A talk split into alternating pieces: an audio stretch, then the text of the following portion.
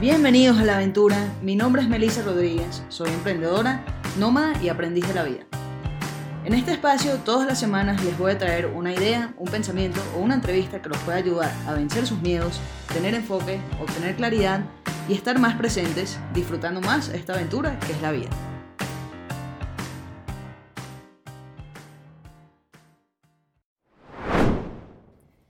En esta bala les quiero hablar de una aventura que tuve hace más o menos un año y que varios de ustedes me han estado pidiendo que se las cuente. Y es de un curso de meditación que hice eh, que se llama Vipassana. A lo mejor han escuchado hablar de otras personas que han hecho este curso. Realmente es algo que se ve en todas partes del mundo.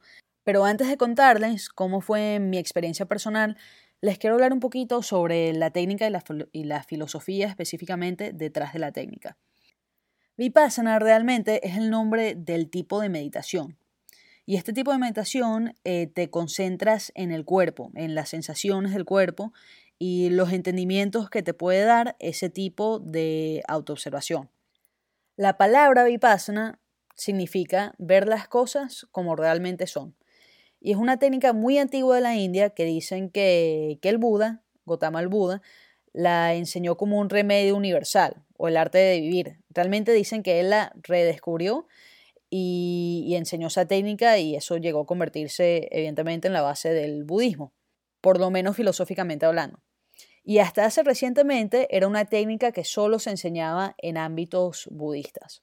Lo que pasa es que en los años 70 viene un señor llamado Goenka que venía de una familia hinduista. Él nació en Birmania o Myanmar y por unos problemas de salud, unas migrañas, él termina en estos ámbitos budistas que le enseñan la técnica de vipassana. Entonces lo que él cuenta es que lo ayudan a recuperar su salud, cosa que él no había podido lograr visitando médicos en todas partes del mundo, incluyendo Suiza y Estados Unidos. Ya para este momento, él ya era reconocido como un líder en su comunidad, él venía de una familia eh, que controlaba el tema industrial en, en Myanmar. Entonces él decide irse a Estados Unidos y presentar esta técnica no como una religión o algo, una filosofía budista, sino como una herramienta no sectaria, universal, abierta a personas de cualquier religión. Y lo que él termina montando es una red internacional, posiblemente la red internacional más grande de, meditación en el mundo, que se llama Dama. Y realmente es, impresionante, es admirable como todo está montado, porque es como una franquicia, literalmente, así como vas a un McDonald's en cualquier parte del mundo y te pides un Big Mac, y te lo tienen que preparar igual, vas a uno de los 341 centros de Vipassana en cualquier parte del mundo y el curso lo dan de la misma manera. Son 10 días de curso, eh, el día 1 tiene una estructura, el día 2 otra estructura. Simplemente ellos van siguiendo el esquema del curso Vipassana, que es igual en todas partes del mundo. Antes de empezar, bueno, realmente en el momento que tú aplicas para asistir al curso, tienes que aceptar las condiciones que ellos te ponen. Durante el curso, durante los 10 días del curso, eh, tú aceptas abstenerte de matar a cualquier criatura, eso incluye cualquier araña que tú veas en tu cuarto, te abstienes eh, de robar, te abstienes de toda actividad sexual, de mentir, de todo tipo de intoxicantes, y para las personas que están repitiendo el curso, o sea, no es su primera vez, tienes que aceptar tres condiciones adicionales que son abstenerse de comer después de las 12 de mediodía, abstenerse de entretenimientos sensoriales y adornos, o sea, de, bueno, no sé exactamente de qué va a ser, pero supongo que de echarte cremitas y de usar zarcillos. Eh, y por último, de utilizar camas lujosas, aunque realmente las camas que yo usé la primera vez no creo que se podría decir que eran lujosas. Bueno, depende del estándar, a lo mejor eso sí es algo que cambia de centro en centro. Las otras condiciones son que desde que empieza el curso hasta la mañana del último día, observas lo que ellos llaman el noble silencio. En otras palabras, no hablas, Solo puedes hablar con el profesor o la profesora cuando tienes dudas específicas y durante horas específicas que ellos están disponibles para que tú vayas a hacerles preguntas. Y hasta en ese momento es, o sea, es el mínimo, literalmente. Si tú tienes una pregunta, eh, me acuerdo una vez que, que, yo fui porque me estaba quedando dormida, o sea, yo el primer día me estaba durmiendo todo el día meditando. Y entonces yo voy y le pregunto a la profesora, porque claro, yo estaba ahí dispuesta a hacer el trabajo y sentía que no lo estaba haciendo bien porque me quedaba dormida y no sabía qué hacer. Entonces voy y le digo, profesora, me estoy quedando dormida. Y me dice, es normal, sigue intentando. Y ya, eso fue todo lo que me dijo y realmente no se esperaba más de la conversación. Como que ya, me dijiste tu duda, ya te puedes ir, sigue intentando. También uno podía hablar con los voluntarios que estaban organizando si a lo mejor te dolía la garganta y querías pedir un té de jengibre o cualquier tipo de cuestión logística o administrativa que tuvieses que hablar con ellos. Eso sí lo podías hacer, pero también al mínimo, de forma muy discreta. El noble silencio también incluye cosas como contacto visual, escribirse notas, nada de eso se permitía. La idea era que durante esos 10 días estuvieses realmente sola dentro de tu cabeza. Desde el primer momento del curso, ya cuando llegas al centro, se hace la separación de los hombres y las mujeres, también incluso en, en el comedor había una cortina en el medio del comedor separando los hombres y las mujeres. En la sala de meditación los hombres se, se sentaban en el lado izquierdo, las mujeres en el lado derecho, había dos entradas separadas, obviamente estabas en la misma sala, pero había como un pasillo en el medio y los hombres se sentaban de un lado y las mujeres del otro y tampoco se permite la lectura o la escritura, nada de eso. También te piden que suspendas cualquier otra técnica de meditación, o sea, que medites exactamente como ellos te indican, que te abstengas, por ejemplo, de orar, si eso es parte de tu práctica, no por condenar otro tipo de meditación o práctica, sino porque le des chance, un chance real a Vipassana y lo pruebes casi como que en un ambiente científico sin otras influencias. Lo otro que no te permiten es hacer ejercicio, o sea, no puedes trotar, no puedes hacer yoga, lo único que hay es como una zona donde tú puedes caminar y durante ciertos descansos tú puedes salir a caminar. Ok, creo que ya les conté todo lo que no se podía hacer, ahora les voy a contar lo que sí se hace dentro de un curso Vipassana durante esos 10 días. A las 4 de la mañana suena un gong, un gong que suena duro por todo el centro de meditación y despierta a todo el mundo y a las 4 y media de la mañana es la primera sesión de, meditación que tú la puedes hacer independientemente en tu habitación o en la sala de meditación y eso dura hasta las 6 y media. Hasta a las 6 y media ah, se sirve el desayuno, todo el mundo suena el gong otra vez. Todo esto se separa con un gong, o sea, escuchas un gong y ya es hora de ir a la siguiente actividad. Entonces escuchas el gong y es hora de ir a desayunar, se hace la cola, la gente desayuna, evidentemente esto es comida vegana interesante como en el comedor, en el centro donde estaba yo, había una barra en, en el perímetro de la sala, o sea, como que para que tú te sentaras en una barra sin tener que sentarte enfrente de nadie, porque obviamente es incómodo sentarte en una mesa y tener a alguien enfrente y no poder mirarlos o hablar con ellos, simplemente estar ahí sentado en silencio comiendo, se puede hacer un poquito incómodo. Después, a las 8, otra vez un algón y hay meditación en grupo en la sala. Para esta sesión de meditación sí tienes que estar en la sala. A las 9, otra vez meditación, pero esta vez em, en la sala o en la habitación según el profesor. El profesor dice, eh, estudiantes nuevos, em, hombres, se quedan en la sala eh, y los demás que hagan lo que quieran. Te puedes quedar en la sala o ir a la habitación. Yo aprendí rápido que era mejor meditar en la sala porque como ya les conté, estaba teniendo un problema con que me quedaba dormida y en la habitación era peor. A las 11 otra vez un algón y es la hora de comer, la última comida real del día. Después hay un momento en el cual tú puedes hablar con el profesor, realmente tú dejas tu nombre en una lista si quieres hablar con el profesor o la profesora. Hay una profesora para las mujeres y un profesor para los hombres. Eh, y en ese momento tú vas y si estás en la lista puedes hablar con ellos y hacer tus preguntas. Después otra sesión eh, flexible, o sea, en la sala o en la habitación. A las dos y media otra sesión en la sala, es así en grupo que tienes que estar. A las tres y media otra vez flexible. Eh, a las cinco es la hora de la merienda, em, que si es la primera vez que haces el curso, te dan dos piezas de fruta y puedes tomarte si estás repitiendo, solo puedes tomarte y sin leche, o sea, té solo, ya estás ayunando hasta el día siguiente. Eh, después hay otra meditación en grupo a las 6 de la tarde. A las 7 es la hora de la charla, que como les estaba comentando, todo está muy sistematizado. Hay una charla del día 1, charla del día 2, que por cierto están todas en Spotify.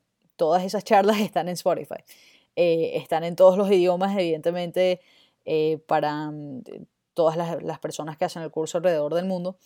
Em, y tú escuchas esa charla que dura más o menos una hora. Después viene la última meditación del día, que es una meditación en grupo en la sala. Em, hay otro espacio a las nueve, si cuando ya termina el día, si te quieres quedar se le preguntas al, al profesor o la profesora. Eh, y ya a las nueve y media apagan las luces y es hora de irse a dormir. Ellos te van enseñando la técnica poco a poco. los primeros dos días literalmente solo estás concentrado en el triángulo de piel que hay entre tus labios y tu nariz. O sea, la, base de abajo de tu nariz y, y, el labio de arriba, ese triángulo que se hace, te concentras en sentir las sensaciones que sientes en ese pedacito de piel. Y cuando la mente se te va, tú tienes que volver a ese pedacito de piel. Y ya después, eh, al tercer día, te van enseñando cómo hacer un scan de todo tu cuerpo, buscando ese mismo tipo de sensaciones, o, o bueno, observando las sensaciones que salen, no deberías buscar realmente, observando las, las sensaciones que salen, haciendo un scan total del cuerpo, empezando eh, en la cabeza, o sea, en un pedacito de la cabeza, o sea, a lo mejor empiezas en la frente, la, parte izquierda de la frente, después la parte derecha y así vas haciendo un scan de todo el cuerpo. Em, y después cuando eso se vuelve un poco más fluido, porque eh, llega un momento que, que el scan, tú sientes que así como si tuvieses una, si estuvieses escaneando una foto que va a una línea horizontal, y va haciendo el scan así rapidito, sientes que empiezas a poder hacer eso, a sentir tus sensaciones, de hecho aprendes a escanear el brazo izquierdo y el brazo derecho a la vez, cuando al principio lo haces por separado, llega un momento que puedes tener tu conciencia como simétrica en lo que estás haciendo. Eh, y ya a partir del quinto día, ellos introducen otro tipo, bueno, un elemento agregado a esta meditación que es lo que llaman la firme determinación. Y en esas sesiones que yo les dije que tenían que ser en la sala, eh, que si no me equivoco son tres horas al día, en tres sesiones de una hora, tienes que estar sentado sin moverte. O sea, en las otras sesiones tú te sientas a meditar y a lo mejor llega un momento que te molesta un poco la rodilla, entonces te mueves o te pica la nariz y te rascas o te estás quedando dormido y sales a respirar o a tomar agua un momentico. En estas sesiones no puedes hacer eso, o sea, literalmente te sentaste y así como te sentaste te quedas la hora completa. Obviamente esto toma otro tipo de autodisciplina, de determinación, eh, porque te dan ganas de moverte y te duelen las cosas. O sea, realmente duele estar sentado 10 días. Pero fíjense que a mí me pareció una de las cosas más útiles del curso. O sea, realmente aprendes a concentrarte de otra manera. Aunque realmente durante el proceso no lo sientes así, o sea, realmente em, no es fácil y tampoco es lineal el progreso que o la transformación que le pasa a uno. De hecho, yo la mitad del tiempo sentía que no lo estaba haciendo bien, o sea, la mitad de la meditación era estar meditando y pensando, no estoy meditando bien, se me fue la mente tal cosa o la otra y la mente se te va a cualquier cosa para no meditar. O sea, se te va a memorias, se te va a situaciones hipotéticas, te pones a, soñar, te pones a pensar en esa conversación que tuviste hace tres años que no tiene ninguna importancia. Em, te acuerdas de muchas cosas y algo curioso que me pasó a mí es que en mi mente casi siempre había música. O sea, yo literalmente escuchaba música como si la estuviese escuchando en Spotify. No sé qué porcentaje de mi cerebro eh, estará escupando toda esa música, pero me imagino que es bastante. Sin embargo, había otros días, otras sesiones que sentía mucha paz, que de verdad lograba centrarme tanto que literalmente podía sentir el pulso de mi corazón en cualquier parte del cuerpo, eh, porque estaba tan quieta y tan consciente de las sensaciones que lo podía observar y sentir y llegué a tener sensaciones, observar unas sensaciones de, de sentirme simplemente como energía, es como si la piel te vibrara o solo sintieses como, aunque, aunque estás totalmente quieto, estás vivo y te vibra la piel. Es, es una sensación muy extraña de, y difícil de describir, pero es algo que llegué a sentir y que, que llegas, llegan a sentir muchas personas en Vipassana. Hay personas que incluso llegan a sentirlo dentro de los órganos. Yo eso no lo sentí, pero llega un punto que tú empiezas a hacer ese mismo scan, pero no solo en la superficie de tu cuerpo, sino dentro del cuerpo. Y hay gente que sale de Vipassana y dice, bueno, sentí mi estómago, sentí mi hígado, ese tipo de cosas. Em, pero lo interesante de todo esto es que justamente no se trata de buscar esas sensaciones, de esas sensaciones agradables, sino de convertirte ecuánime a esas sensaciones, o sea, tener la misma reacción o falta de reacción emocional con esas sensaciones agradables a con la sensación desagradable de que a lo mejor te duele la espalda porque has estado sentado en la misma posición todo el día. Entonces esa ecuanimidad, ese de verdad reconocer la impermanencia de todas las cosas, es lo que uno está buscando aprender. Y, no solo aprender de una forma lógica o consciente, em, porque eso es algo que muchos conocemos a nivel intelectual, pero de verdad sentirlo, de verdad aceptar que todo es impermanente. Yo sé que no llegué a ese punto, bueno, ese punto es la, iluminación, em, pero siento que sí aprendí muchísimo y sí logré incorporar un poco más ese concepto en mi día a día. Yo pensé que me iba a costar la parte de no poder hablar con nadie. Honestamente tenía miedo, tenía miedo de que me iba a volver loca. Pero lo que pasó fue que realmente disfruté mucho mi propia compañía. Y eso fue agradable aprender eso de mí misma, que puedo estar sola. Yo le había dejado el número del centro a mi familia, entonces sabía que si había una emergencia real, en otras palabras, si le pasaba algo a alguien, sabía que me iban a contactar. Entonces, en ese caso, sabía que no news is good news. O sea, si no me llamaban, todo estaba bien. Pero aparte de eso, yo estaba totalmente incomunicada. Y algo que se me cruzó la mente varias veces fue, ¿será que por fin cayó la dictadura? O sea, cayó el gobierno y yo estoy aquí no me enteré. Y esa era una sensación extraña, o sea, sentirme desconectada totalmente de algo que, que es importante para mí. Cuando salí de Vipassana, y me incorporé otra vez en, en la sociedad, en mi vida. Em, no quiero decir la vida real porque hasta cierto punto yo sentí que mi vipassana había sido más real que mi vida. O sea que esa experiencia era más auténtica que lo que yo estaba viviendo día a día. Y me sentía tan tranquila con todo, o sea, con todo. Podía pasar cualquier inconveniente, eh, cualquier mala noticia y simplemente yo decía, ok, está bien. Y no porque quisiera huir del asunto, o sea, evidentemente igual me encargaba eh, o buscaba una solución o lo que fuera, pero mi reacción emocional no era la misma a la que hubiese sido antes. Incluso no es la misma a la que sería hoy, porque ya ha pasado mucho tiempo em, y no he mantenido la práctica de una hora o dos horas meditación al día como, como ellos recomiendan. Más bien, yo practico quizás 20 minutos, 30 minutos al día y también he pasado por épocas que no he meditado nada.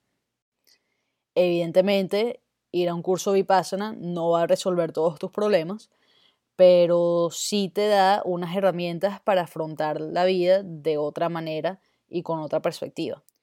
Otra cosa que me di cuenta es la dependencia que tenía al celular el primer día me causó ansiedad no tener el celular cerca y creo que es algo que muchos de ustedes pueden compartir.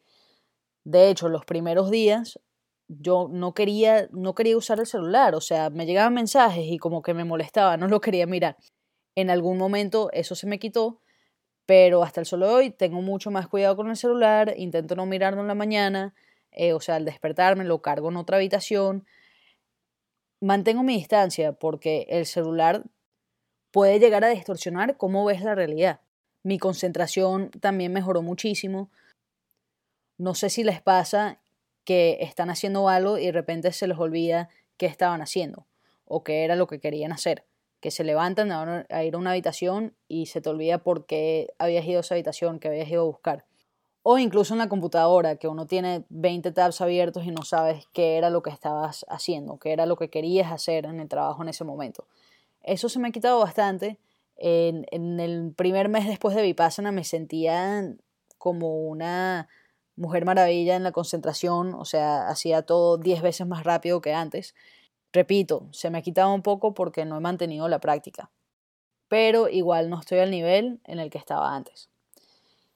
Y quiero, quiero destacar que aunque hablé de las migrañas del señor Goenka y de todos los beneficios que me ha dado a mí el curso de Vipassana y la práctica de Vipassana, Vipassana no cura todo y no resuelve todos los problemas. Hay distintas recomendaciones para personas con problemas de salud mental que si estás pensando en hacer un Vipassana, que los deberías tomar en cuenta. Yo tengo mis cosas, mis issues, como todo el mundo, pero creo que no tengo ningún trauma grave. Y eso es algo que ellos toman en cuenta en el momento que tú aplicas.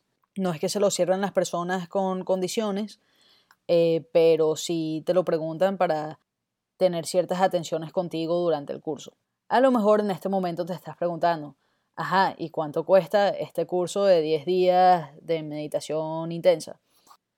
Estos cursos de Dama Vipassana solo se financian con las donaciones de antiguos estudiantes. En otras palabras, no te cobran por nada de esto, sino que tú al final del curso vas a tener la oportunidad de aportar lo que tú quieras aportar, lo que tú quieras y puedas aportar. Y todos estos cursos entonces se hacen, se realizan gracias a estas donaciones de los antiguos estudiantes. Si te llama la atención hacer un Vipassana, voy a dejar el link eh, de Dama Vipassana en las notas del show para que puedas buscar un curso que te, que te quede cerca. Es recomendable aplicar lo antes posible porque se llenan, se llenan bastante rápido. Honestamente, yo puedo recomendar la experiencia, yo siento que me, me cambió la forma de verme a mí misma, me ayudó muchísimo a que me importe menos lo que piensan los demás y me dio una herramienta muy útil de autoobservación, que cuando tengo cualquier tipo de reacción emocional, intento preguntarme qué es real y llego, siempre llego a la conclusión de que o lo que me está preocupando no es real o es impermanente y eso suaviza bastante el sentimiento que yo pueda tener, especialmente si lo unes con una filosofía estoica. También de cierta manera me ayuda a saborear más los buenos momentos eh, porque sé que son impermanentes. Entonces no se trata solo de no tener reacciones emocionales, eh, sino de tener esa ecuanimidad y esa madurez para saber que hasta los momentos eufóricos, que sí, se deben disfrutar, pero disfrutarlos sabiendo que no van a durar para siempre. A mí me parece que más bien lo hace un poquito más dulce. Y para terminar les cuento que en diciembre voy a hacer mi segundo curso de Vipassana. Contarles esta experiencia ciertamente me ha ayudado a internalizar lo que voy a vivir otra vez em, y pensar, y bueno, me da curiosidad saber cómo va a ser distinto esta vez, eh, qué voy a aprender esta vez o en qué conocimientos voy a profundizar. Recuerdo que es difícil, o sea, me hizo recordar que realmente no va a ser algo fácil. Pero estoy emocionada y estoy lista para aceptar ese reto cuando llegue en diciembre. No es por nada, pero creo que voy a pasar frío. no es lo mismo meditar en septiembre que en diciembre. Eso va a ser interesante. Y bueno, con eso los dejo. Muchísimas gracias por escuchar esta bala. Espero que les haya gustado.